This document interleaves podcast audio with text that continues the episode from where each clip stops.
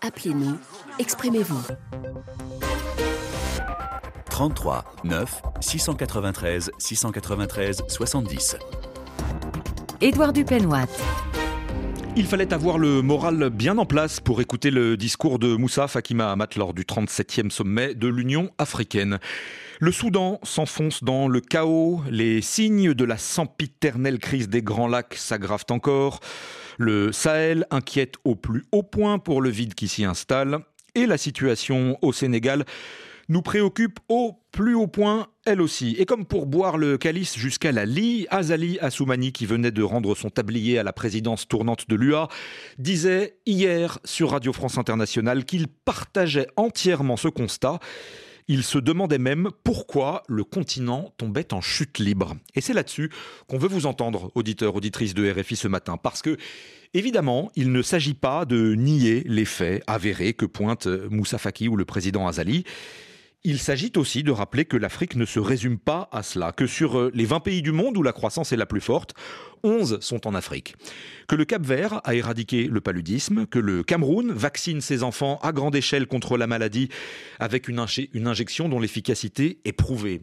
Que l'Union africaine est membre intégrante du G20 désormais, que l'Égypte et l'Éthiopie ont rejoint des BRICS qui pèsent de plus en plus lourd que si de nombreuses chancelleries s'émeuvent officiellement de la violence des représailles sur la bande de Gaza après les attaques terroristes du Hamas, eh bien c'est l'Afrique du Sud qui croise le fer devant les tribunaux internationaux.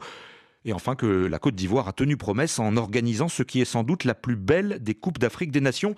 Et on pourrait continuer comme ça jusqu'au prochain journal. Mais d'abord, et comme il ne s'agit pas de jeter un voile sur ce que disaient ces dirigeants africains, je vous lis le témoignage que Fabrice nous a écrit sur WhatsApp de Douala au Cameroun. Le continent africain est un continent trouble, tant sur les plans politiques, économiques que sécuritaires. Les voisins s'entre-attaquent. Les coups d'État se multiplient, le terrorisme va bon train, les présidents en tripatouillent les constitutions pour se maintenir aux affaires. Au vu de tous ces éléments cités plus haut, j'en conclus qu'Azali Assoumani a raison. Nous sommes en ligne avec César à Lubumbashi. Bonjour, soyez le bienvenu sur l'antenne d'RFI. Euh, bonjour Edouard, bonjour à tous les éditeurs des, RFI. César, vous partagez, vous d'abord, ce constat plutôt sombre fait par euh, cet auditeur à Douala et par les responsables de l'Union africaine oui, j'ai partagé donc ces constats, d'autant plus que, euh, bon, à peu près 60 ans après euh, sa création, l'Union africaine n'a pas atteint euh, les, résultats pour, lesquels elle a été créée, donc notamment l'intégration des, États africains. Donc si on regarde aujourd'hui les conflits qui parsèment l'Afrique, et aucun de ces conflits donc, qui durent par ailleurs n'a pu euh, être réglé par l'Union africaine. Donc, ce qui, ce qui est dommageable. Donc, euh, si on veut atteindre l'intégration, il faut, il faut d'abord hein, euh, que l'Union africaine soit en mesure de régler les conflits entre ses membres. Mais bon, malheureusement, 60 ans après, on constate que malheureusement, les conflits entre les membres eux-mêmes de l'Union africaine ne sont pas réglés par ces, ces, cette dernière. Donc, ce qui est dommage. si je vous comprends bien, César, vous souhaiteriez que l'organisation continentale puisse s'ingérer, si, si, je peux utiliser le terme, dans les conflits, que ce soit elle qui règle les conflits à l'échelle du continent africain. Exactement, s'impliquer davantage, s'impliquer davantage dans le règlement pacifique des, euh, différents entre différents États. Donc, je crois que euh, ça, sera ça le départ d'une union africaine euh, véritablement forte et capable de, de réaliser l'intégration de tous les États africains. Mais bon, malheureusement, jusqu'à ces jours, on voit que euh, des réunions, euh, des années après années, des réunions après réunions, euh, il n'y a rien qui est fait dans ce sens. Et voilà, donc les États africains continuent à s'entretuer, et ce qui est dommage pour les peuples.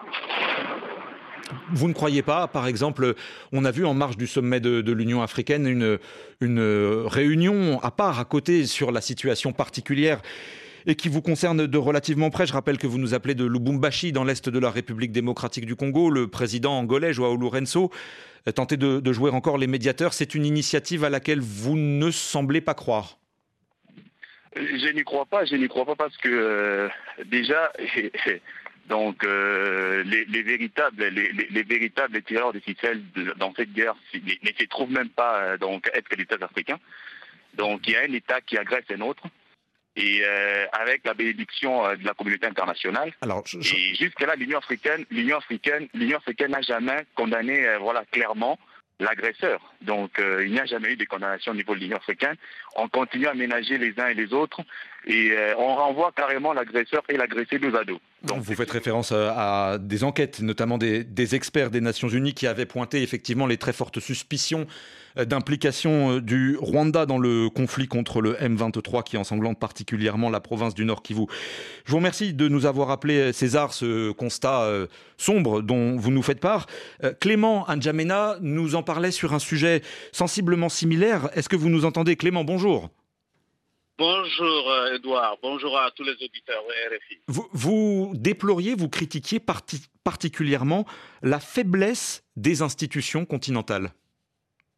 Bah, naturellement, en fait, le problème, c'est que les, les, les, euh, les, organisations sous-régionales africaines euh, ont de la peine à gérer, justement, par principe de subsidiarité, les conflits qui sont inhérents dans euh, ces pays-là. Le problème, je pense que le fond de l'affaire de l'Union africaine, c'est que c'est devenu un club où on défend plutôt les dirigeants que le peuple africain. Et ça, ça pose un réel problème dans l'objectif même de l'Union africaine au point que quand un pays a un problème, quand le peuple dans un pays a un problème, l'Union africaine ne réagit pas. L'Union africaine ne réagit que quand il s'agit d'un dirigeant qui a un problème ou qu'un coup d'État s'est passé. Là, on pense que c'est le problème. Or, le problème, les peuples africains souffrent. Et d'ailleurs, je prends l'exemple du Soudan. Aujourd'hui, où on a une crise qui est très énorme, où dans lequel le Tchad paye un lourd tribut par l'arrivée massive des, euh, des, réfugiés soudanais, mais l'Union africaine ne pense pas que c'est une priorité, ne pense pas qu'on peut trouver une solution à ça, ne fait rien, absolument rien, quand il s'agit de la souffrance du peuple. Et ça, c'est ce qui me sidère particulièrement quand il s'agit du sujet de l'Union africaine.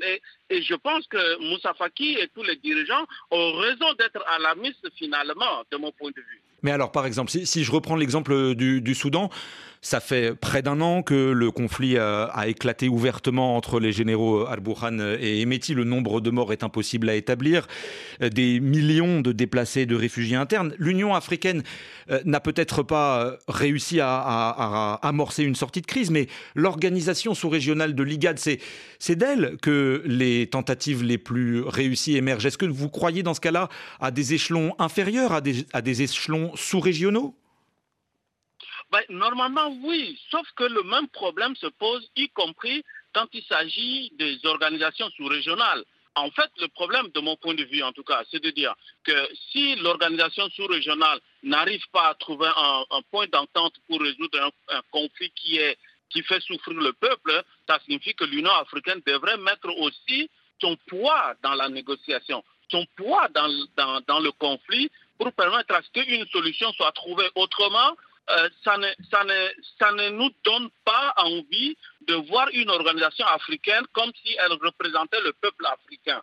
Ça, c'est vraiment le sentiment, je pense, plus général que les Africains ont de l'Union africaine qui, voilà, c'est une communauté de chefs d'État qui se retrouvent de temps en temps à 10 pour des sommets, mais sur la vie du peuple africain, il n'y a pas d'impact de façon assez réelle. Et, et malheureusement, le cas du Soudan dont je parlais tantôt euh, pose ce problème. Le cas du terrorisme qui a conduit les, États euh, du Sahel à, sortir de, du, de CDAO, c'est le même problème. Au moment où ce peuple était massacré par le terrorisme, les organisations sous-régionales, l'Union africaine n'a hmm. rien fait du tout. Mais quand il s'agit d'un coup d'État, subitement, l'Union africaine sort ou la CDAO sort pour trouver une, une, une sorte de sanction euh, encore pour faire souffrir le peuple nigérian, malien et, burkinabé. En fait, c'est ce que je déplore de façon globale. Merci, merci pour votre témoignage de, de N'Djamena, capitale du Tchad. J'ajoute euh, ce témoignage qui nous a été adressé sur Facebook par euh, Diane Diayonli, avec lequel vous serez certainement d'accord.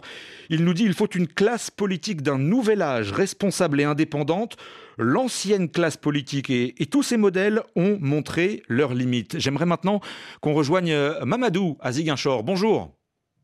Bonjour Edouard. Vous, vous estimez que l'Union africaine, elle a un rôle à jouer, mais qu'elle devrait prendre des décisions plus en amont, qu'elle devrait mieux anticiper les crises pour éviter qu'elles ne surviennent? Ah, permettez, Edouard, d'abord que je me félicite de la libération de notre ami et frère, euh, M. Olivier Boukal, avec lequel nous partageons le département de Goudamp au sud du Sénégal. Euh, ceci dit, vous avez parfaitement raison. L'Union africaine a été mise en place comme toutes les autres instances, que ce soit l'ONU ou la CDAO. C'est pour en amont accompagner d'abord les pays africains qui à l'époque n'étaient pas indépendants à ce que ces pays-là accèdent à l'indépendance. Ensuite, fédérer les États africains, harmoniser les positions des uns et des autres, constituer une force continentale et engager l'essor économique de l'Afrique. Malheureusement, aujourd'hui, ce qu'on constate, c'est des interventions en aval, alors qu'en réalité, l'Union africaine, le devoir qu'il doit s'assigner, c'est d'intervenir en amont. Si je prends par exemple l'exemple du Sénégal, euh, il y a eu des signaux depuis deux ans, depuis trois ans. L'Union africaine n'a rien fait, la CDAO encore moins.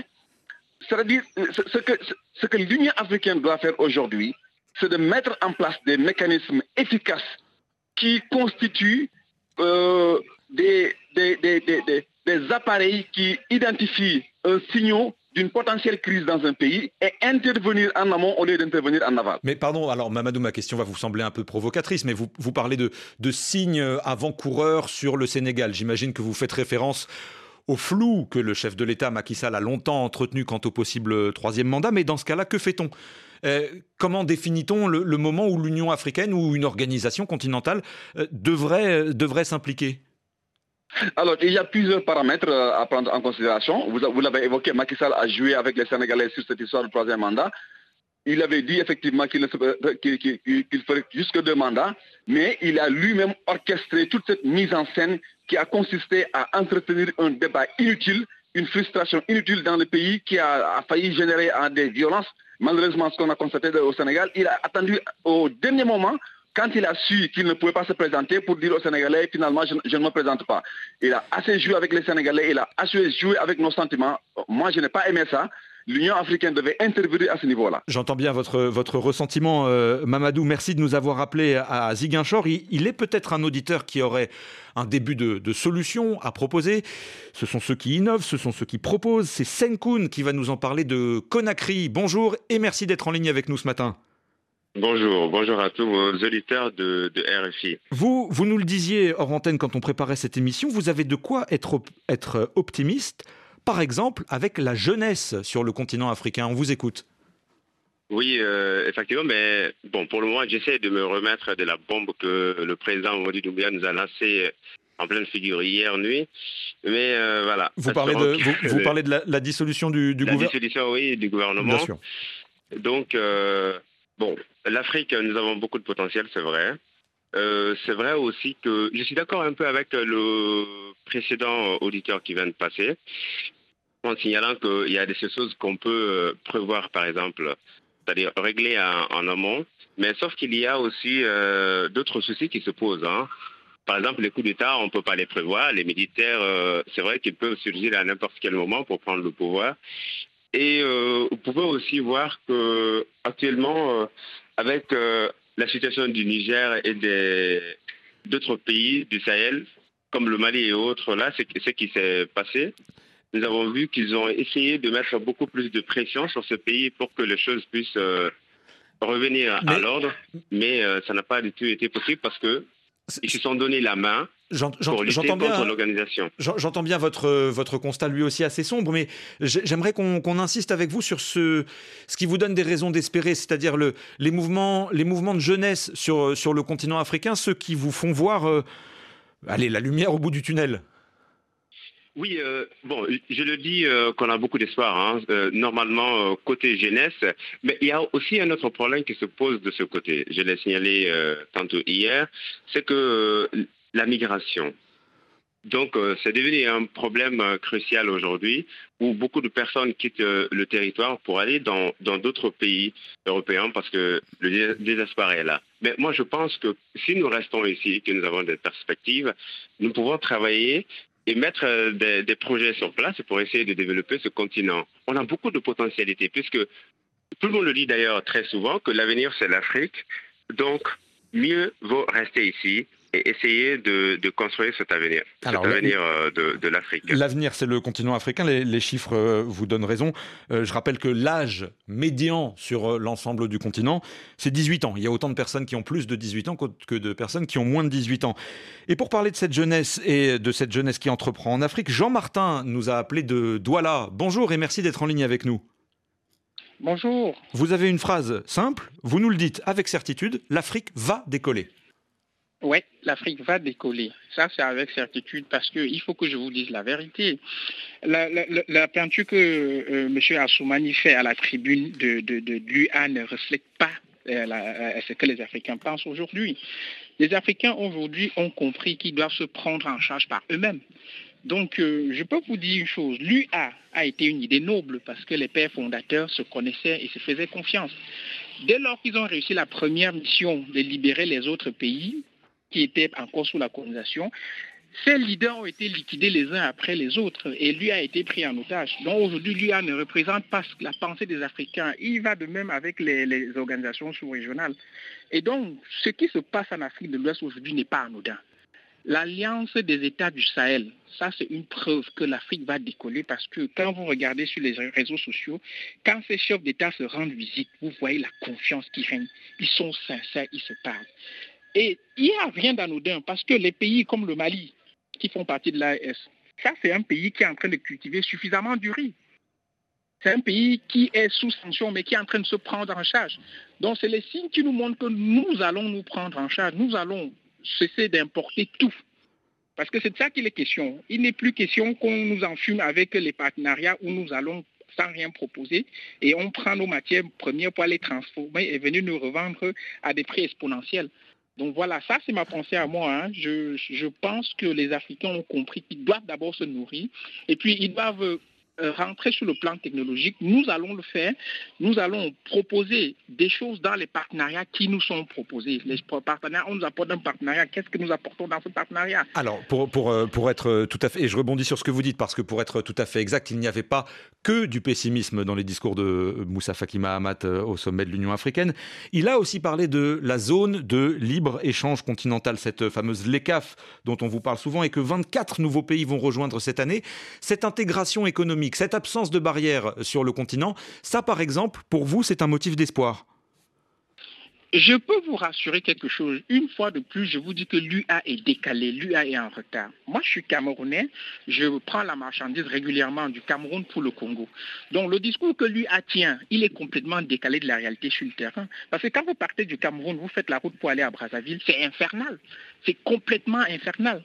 Donc, il est question, et ce qui va se produire, c'est que ces dirigeants qui sont complètement coupés des réalités locales et qui vont sur des tribunes parler au nom de qui je ne sais, la jeunesse africaine, elle est en train de le faire, elle va prendre les choses en main, elle va vous parler des choses réelles, les choses du terrain, elle va venir se mêler à ça, elle est en train de le faire déjà au Mali, en Guinée, au Burkina et puis au Niger. Donc ça va se poursuivre, c'est du concret. Les Africains ont compris cela. Il n'est plus question qu'on se détourne du target. Notre target, il est clair nous allons nous prendre en charge. Jean-Martin, je vous remercie pour euh, votre témoignage. On ne peut pas euh, terminer cette, euh, cette édition sans lire les quelques lignes que Aliou Wagé nous a écrit depuis Nouakchott. Il nous a en fait rappelé les derniers vers d'un poème de David Diop qu'il faut forcément lire pour terminer cette édition. Alors, gravement, une voix me répondit Fils impétueux, cet arbre robuste et jeune, cet arbre là-bas, splendidement seul au milieu des fleurs blanches effanées, c'est l'Afrique, ton Afrique qui repousse, qui repousse patiemment, obstinément, et dont les fruits ont peu à peu l'amère saveur de la liberté. Voilà pour ces quelques vers de, David Diop et pour conclure cette euh, édition d'Appel sur l'actualité. Merci de nous avoir suivis. Demain, et on a commencé à l'évoquer avec euh, notre auditeur Senkoun à Conakry, vous parlerez avec euh, Chantal Laureau de ce brutal remaniement gouvernemental et des mesures très sévères qui ont été prises aussi contre les ministres désormais destitués. Ce sera à la même heure, 8h10, heure de Conakry. Vous nous appelez dès maintenant. Le journal revient dans une quarantaine de secondes. Merci de votre fidélité sur la radio du Monde. L'appli de Banque Atlantique, Atlantique Mobile, la meilleure expérience de banque à distance, vous a proposé l'émission Appel sur l'actualité.